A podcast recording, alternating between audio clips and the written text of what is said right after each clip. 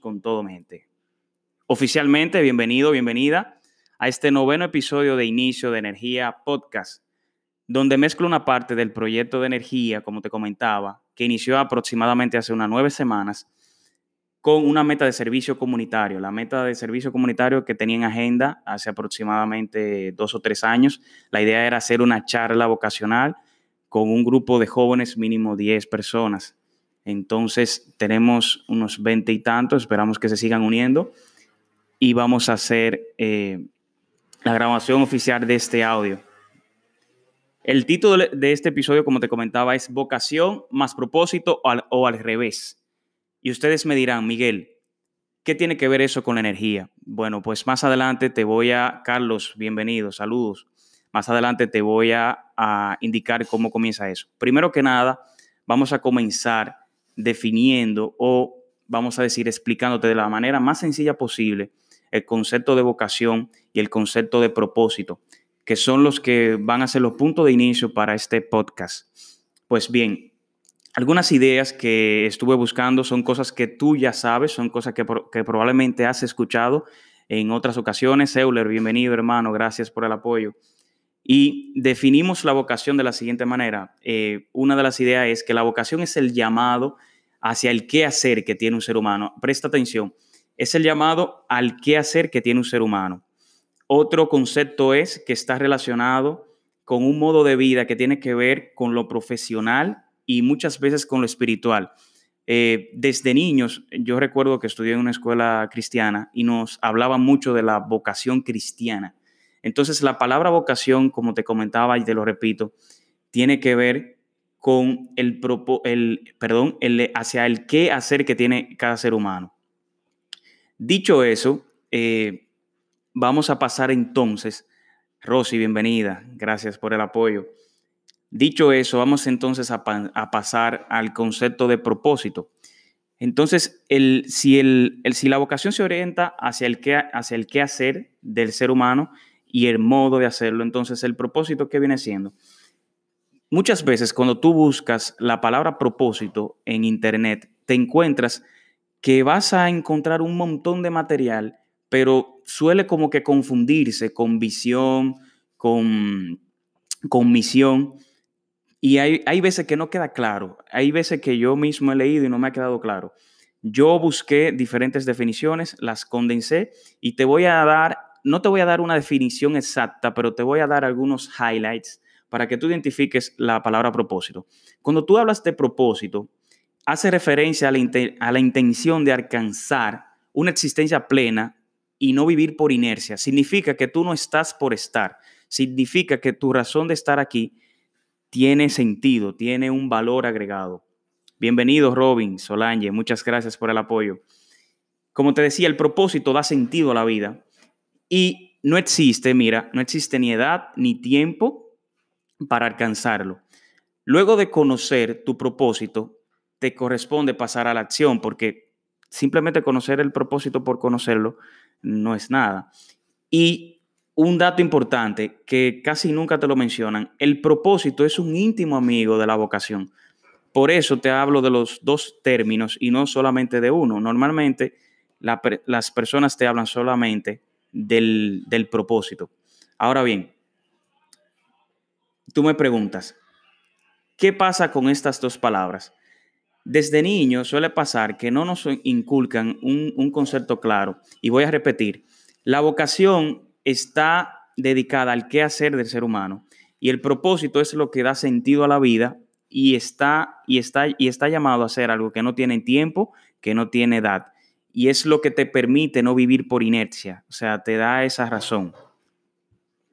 Entonces, ¿por qué normalmente se nos hace tan difícil, tan incómodo eh, definir claramente la vocación y definir claramente el propósito? Lo primero es que nos pasamos la vida viviendo para los demás. el, primer, el primer obstáculo para, para la vocación, para definir la vocación y el propósito es que nos pasamos la vida complaciendo a otros y no nos dedicamos a entender cuáles son los intereses, cuáles son las pasiones, cuáles son las cosas que nosotros queremos.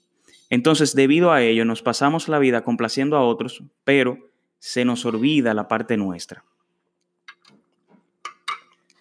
entonces, como te iba diciendo, la segunda razón por la cual ocurre esta desconexión con nuestra vocación y nuestro propósito es que eh, terminamos viviendo vidas muy superficiales.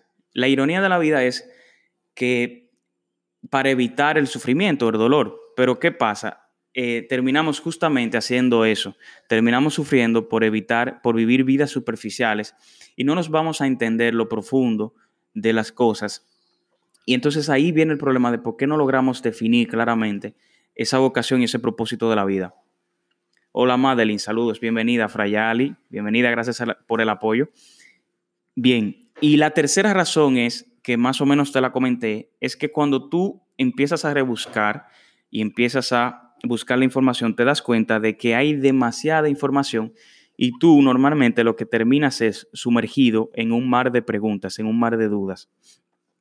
Entonces, todos estos factores mezclados te complican el tú encontrar ese, esa vocación y ese propósito. Como te decía, y te lo repito brevemente, la vocación está volcada al qué hacer o el modo de vivir del ser humano y el propósito es lo que da sentido a la vida y no tiene edad ni tiene un tiempo eh, definido. Entonces, dicho eso, y ya conociendo un poquito del concepto de vocación y el concepto de propósito, entonces quiero agregarte valor a partir de, mis experiencias y de lo que yo he visto que me ha funcionado. Entonces, yo esta noche en este podcast y en este live te quiero dar dos herramientas, dos herramientas que creo que son eh, básicas, que son claves para... Hola, Rosmary, bienvenida desde Santo Domingo, gracias por el apoyo. Quiero darte dos herramientas que son para mí eh, clave, que me han apoyado en este sentido. La primera herramienta se llama ser, hacer, tener. Ser, hacer, tener. Y, y es muy importante entender eso. ¿Por qué? Porque si te das cuenta, cuando definimos la palabra vocación, la palabra vocación tenía que ver directamente con el hacer es el modo de hacer las cosas. Hay diferentes personas que tienen una vocación, por ejemplo, de ser médico, de ser ingeniero, vocación a una profesión, vocación a, un hobby, vocación a una pasión. Y eso normalmente es algo que se le da natural, es algo que se le da bien. Entonces, el, el ser, hacer y tener en el, en el hacer se relaciona con la vocación. Ahora bien, en el ser se relaciona con el propósito. Si te das cuenta, el propósito está llamado a llenar la parte de nuestro ser y la vocación está llamado a llenar la parte del hacer. Entonces, con esa combinación de cosas, lo que nos dicen o nos cuentan normalmente es que vamos a llegar al tener, pero eso no es necesariamente cierto. ¿Cuál ha sido la situación? Que desde niños o desde pequeños nos dicen, tú debes estudiar, debes tener una carrera para producir dinero.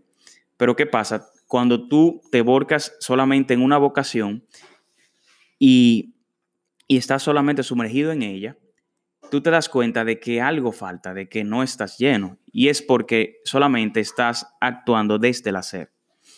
Ahora bien, si solamente, vamos a, vamos a verlo de la otra manera, si solamente te enfocases en, en, vivir para un propósito, en llenar el ser, entonces eh, no, no, no conectarías quizás con algo que te apasione, con ese, con ese propósito.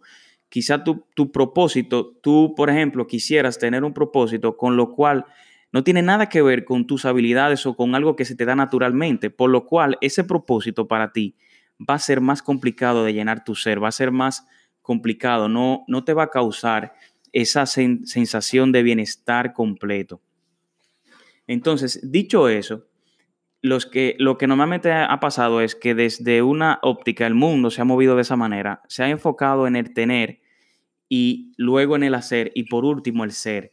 Entonces, eh, resulta y viene ser que tenemos una serie de ciudadanos, personas que viven frustrados y es porque no hay un sentido de un razón por lo cual yo me voy a levantar mañana a hacer algo valioso, por lo cual yo voy a trabajar. y hay una diferencia entre vivir tu vocación versus un estilo de vida, que esa es otra cosa. la gente piensa que porque vive su vocación, por ejemplo, si tu vocación es enfermería, piensa que eh, quizás esa es la carrera que le va a llevar a un estilo de vida, por decir cualquier cosa, no estoy criticando a nadie, pero por decir cualquier cosa, piensa que esa es la carrera que le va a llevar a un estilo de vida que le va a permitir tener un estilo de ingreso X para, para hacer ciertas cosas. Tiene que tener pendiente que no todas las vocaciones ni todas las carreras tienen el mismo atractivo comercial. Eso no quiere decir que tú no puedes ganar mucho dinero, pero no todas tienen el mismo atractivo comercial. Y entonces, no necesariamente tu vocación es lo que te va a permitir tener el, flujo de efectivo que tú quisieras para, para un cierto estilo de vida.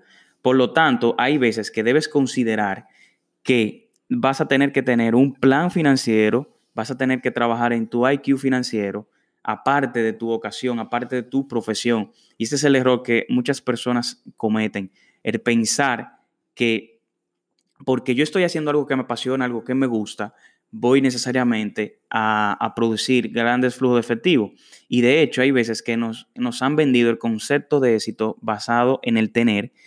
Y resulta y viene a ser el caso que si tú haces un ejercicio consciente del estilo de vida que tú tienes y te sientas y lo defines bien, quizás te des cuenta que si tú estabas pensando que para vivir tú necesitabas eh, un estilo de vida ostentoso, tú necesitabas 5, 10 millones de pesos, qué sé yo, mensuales cuando hagas el cálculo de, todo lo que realmente tú quieres de manera específica, te vas a dar cuenta que puedes hacerlo con mucho menos dinero. Entonces, hay que ir divorciando ese concepto de que necesariamente la vocación que tú tienes eh, o el propósito es lo que te va a llenar el, bolsillo de efectivo. Eh, no necesariamente. Puede que sí, puede que no. Pero hay que hacer ahí un ejercicio consciente de cómo funcionaría eso. Entonces, recapitulando sobre esa herramienta, la primera herramienta para tú descubrir tu vocación y tu propósito es ser, hacer, tener. Tu vocación va orientada a eso que te apasiona, eso que te gusta, son cosas que se dan de manera natural y tu propósito tiene que ver con el ser, algo que le da sentido a tu vida. Ahora bien, aquí viene y entra la segunda herramienta, que para mí es la clave y es donde entra el concepto de energía. La segunda herramienta es, son los ODS. ODS son los objetivos de desarrollo sostenible. ¿Por qué para mí esta herramienta es clave? Mira, por lo siguiente. En aproximadamente, en, eh, aquí dicen que, está muy profundo el tema, gracias. escribir, eh, hay un problema ahí con tener una persona. Bueno, esperemos que se, que se componga pronto. Juancho, bienvenido, gracias desde la maestría, señores. Juancho, gracias por el apoyo. Entonces te contaba por qué es tan importante esta segunda herramienta. En el 2000, señores, eh, las Naciones Unidas se reunieron y establecieron los Objetivos de Desarrollo del Milenio. Los Objetivos de Desarrollo del Milenio fueron ocho en ese momento y esos objetivos se iban a revisar en 15 años, o sea, en el 2015. ¿Qué sucede? Cuando la gente, saludo desde Colombia, gracias Juan, muchas gracias por el apoyo. ¿Qué sucede? Esos objetivos eh, se iban a revisar en el 2015. Cuando las Naciones Unidas se reúnen nuevamente, habían alcanzado una serie de logros, pero se dieron cuenta que el desarrollo que estaban teniendo estaba enfocado en el tener, no estaba enfocado en, el, en el, ser, solamente estaba enfocado en producción industrial, eh, el desarrollo de la revolución industrial, solamente se enfocó en eso y dejó de lado el aspecto de la persona y dejó de lado sobre todo el planeta, la sostenibilidad medioambiental y como ustedes saben, hasta donde yo tengo entendido, no tenemos un planeta B. ¿Qué sucede? Cuando ellos se reúnen y dicen, señores, vamos a hablar de los siguientes objetivos y de revisar esos objetivos, dijeron, tenemos que olvidarnos de todo eso, porque lo que importa ahora mismo es, es el desarrollo sostenible. No podemos hablar de cualquier otra cosa si no vamos a tener un planeta. Y ahí surge entonces en 2015, a partir de 2015, los objetivos de desarrollo sostenible y ellos hacen una división de 17 objetivos y esos objetivos, cada uno bien estructurado, tiene unos indicadores muy claves. ¿Qué sucede? Y ahí voy entonces a entrar bajo la carpeta el tema de la energía. El, objetivo número 7 de desarrollo sostenible es la energía, energía asequible y limpia para todo el mundo. Entonces, ¿por qué esto es importante? Yo te voy a decir algunos datos. La energía, aproximadamente el 13% de la población mundial no tiene acceso a servicio moderno de electricidad. Imagínate cómo tú tendrías tu vida sin electricidad. Solamente piensa un momento que no tendrías celular, no tendrías eh, computadores, no tendrías dispositivo electrónico, no tendrías iluminación. Eh, probablemente también hay otros países donde son muy fríos, no tendrías climatización o donde son muy calientes. Eh, tenemos que aproximadamente 3 mil millones, señores, ya somos 7 mil 600 millones de personas eh, aproximadamente en 2019. Y si 3 mil millones de personas todavía cocinan con madera, con carbón, con carbón vegetal o con una fuente de energía que es totalmente ineficiente. Y no sé si lo sabes, pero el, se pierde aproximadamente el 70% en esa fuente de energía. Eso es sumamente ineficiente. Otro dato es que el sector eléctrico o el sector de la energía, bueno, porque ahí no solamente incluye electricidad, sino que incluye el transporte y otros sectores, ah, representa aproximadamente el 60% de las emisiones de dióxido de carbono eh, o, de, o, de, gases de efecto invernadero, es el término correcto. Y el, en el 2015 aproximadamente solamente teníamos un 20%, 17,5% para ser exactos, de consumo de energía renovable. Y ahí viene el, propósito mío. Mi propósito es inspirar el uso adecuado de la energía. Si te fijas, lo que el parámetro que yo utilicé para definir mi propósito de vida fue basarme en un objetivo de desarrollo sostenible. Entonces, ese es otro tip que yo te doy. Si tú no sabes por qué razón estás vivo y quieres darle un sentido a tu vida, quieres hacer algo que vaya más allá, yo te invito a que busques, por ejemplo, los 17 Objetivos de Desarrollo Sostenible. Si lo buscáramos pronto, tú vas a encontrar, por ejemplo, el primer objetivo, no los voy a mencionar todos, pero para que tengas una idea, yo te digo, mira, el primer objetivo es el fin de la pobreza. Y tú me dirás, Miguel, pero si yo, por ejemplo, lo que soy o mi vocación es ser artista, ¿cómo yo voy a trabajar ese objetivo de desarrollo sostenible? Yo te digo, bueno, mira, si tu vocación es ser artista y tú quieres darle un propósito, quieres sumar a tu vocación, quieres sumar un propósito, como te dije al principio, el propósito y la vocación son muy amigas, son amigos que son inseparables. Entonces, normalmente no te lo dicen, pero créeme que es así. Si tú quieres trabajar con el ejemplo que estaba dando, la vocación de artista y quieres apoyar el objetivo de desarrollo sostenible de fin de la pobreza, por ejemplo, tú pudieras dedicarte a producir pintura, a producir arte que, promueva la erradicación de la fin de la pobreza. O tú pudieras eh, dedicarte a producir un estudio especializado, eh, qué sé yo, en un tema en el que se trabaje el concepto artístico de la pobreza y que se trabaje, por ejemplo, la diferencia entre un concepto de abundancia y un concepto de pobreza, por decir cualquier cosa. Por ejemplo, si tú lo que eres es eh, diseñadora o diseñador de ya sea de ropa o de interior, y tú dices, ¿cómo yo le doy un propósito? Esa es mi vocación, esa es la profesión que yo elegí y eso es lo que yo hago para ganarme la vida. ¿Cómo le doy un propósito a esa vocación? Bueno, tú pudieras decir, vamos a, irnos con el propósito número 15, que habla de la vida de ecosistemas terrestres. Tú pudieras a partir de, fuentes de, productos reciclados, de lo que sea, poder producir, por ejemplo, una línea de diseño de ropa, de, cosas de ese estilo, poder producir una línea de, muebles, de objetos reciclados. Entonces, ya tú tienes cuál es, cuál cuál sería tu propósito, llevándolo a término llano. Sería impartar la vida del ecosistema terrestre, por ejemplo. O sería, hay otro dato que no te lo mencioné, pero te lo digo ahora. El propósito, en la medida de lo posible, debes ser capaz de definirlo por lo menos, por lo menos en una oración. Y entonces, tú te fijas y te pones a pensar, hay tanto ahí afuera, señores, somos ciudadanos del mundo. Los objetivos de desarrollo sostenible se basan en, en lo que ellos llaman las 5P. Se basa en el planeta, se basa en las personas, se basa en la participación colectiva, se basa en la paz y se basa en la prosperidad. O sea, que abarca todos los ejes centrales. Si tú tienes una, una vocación o todavía no has definido una vocación, el primer proceso que debes hacer es enfocarte en aquello que es tu pasión, aquello que te sale natural, aquello que para ti eh, se te da fácil. Luego de que tú identifiques eso, que no necesariamente tiene que ser tu carrera, porque tú pudiste haber elegido tu carrera por simplemente por temas comerciales, por el dinero que te iba a producir y eso es válido y eso es, eso es correcto porque cada quien tiene diferentes circunstancias económicas. Pero si ya tú eh, tienes claro esa vocación, puedes pasar, yo te invito a que busques los ODS y hay 17 objetivos de desarrollo sostenible ahí y tú puedes ver qué es lo que te apasiona. Te apasionan las niñas, por ejemplo, eh, en el sentido de que tú quieres apoyar a que las mujeres se empoderen. Hay un objetivo, el número 5, igualdad de género. Te apasiona la educación de calidad, por ejemplo, tú eres eh, abogada o eres abogado tú puedes apoyar a la promoción de, una, de la calidad de la educación a través del derecho. Aquí me dicen Alan Torres, mi vocación es marketing y tecnología. Esa vocación tú la puedes aplicar en casi todo. Por ejemplo, el objetivo número 17 es, es lograr las alianzas necesarias para los, para los objetivos. Puedes utilizar el marketing y la tecnología para promover esas alianzas. O sea, hay demasiado que hacer, señores. Hay demasiado para darle sentido a tu vida realmente esta situación que está ocurriendo nos ha hecho ver que somos ciudadanos del mundo, no podemos vivir aislados, no podemos estar aparte de otros, o sea, dependemos, somos una aldea global.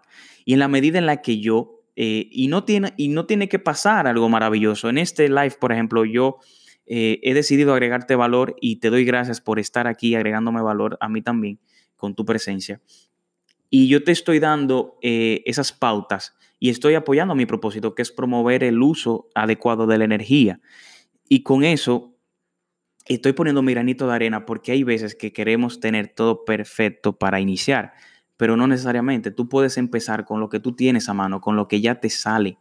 No esperes más para vivir aquello que puede dar sentido a tu vida.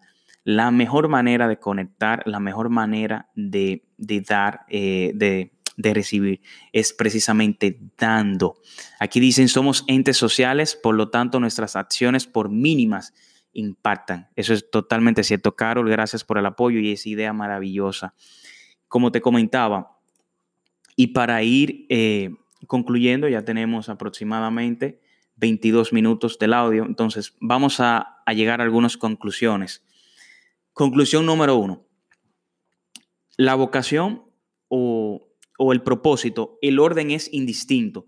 No importa si ahora mismo tú tienes definida tu vocación, pero no tienes definido tu propósito o viceversa.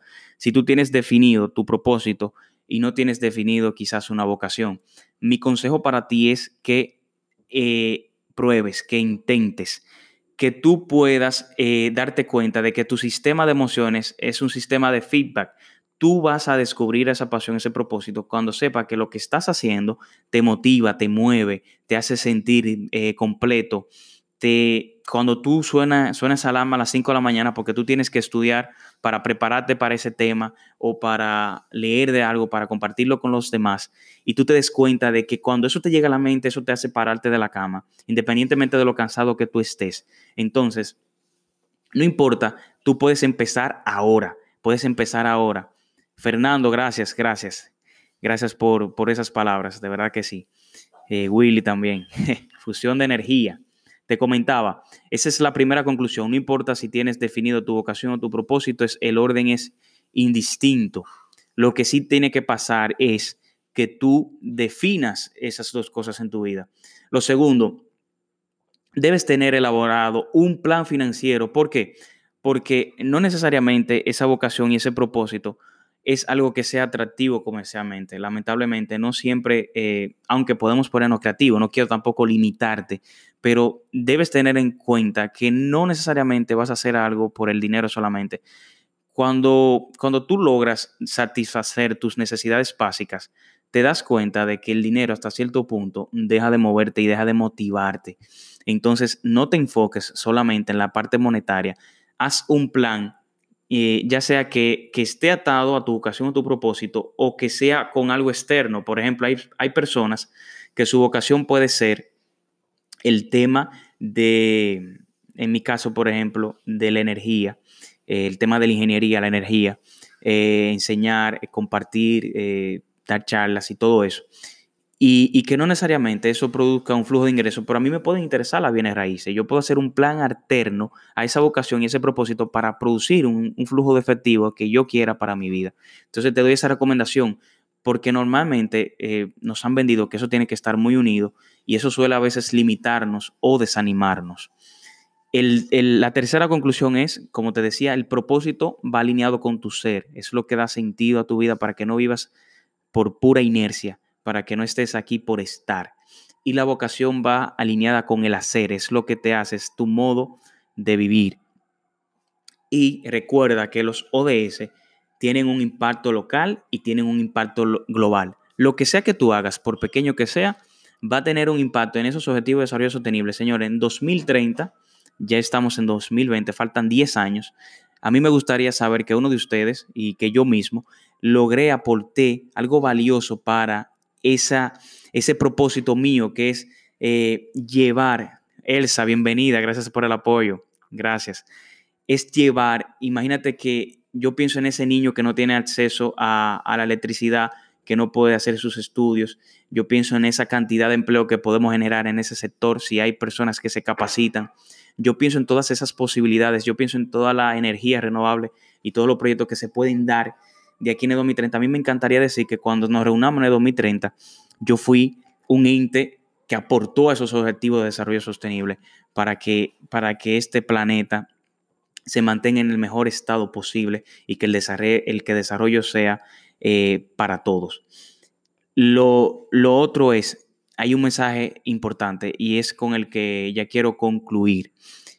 No existe una cosa tal como un país tercermundista. Escúchame bien no, no existe un país, una cosa tal como un país tercermundista. Los que somos tercermundistas somos sus habitantes, somos nosotros, eh, eh, los dominicanos y dominicanas que todavía tenemos una mentalidad tercermundista.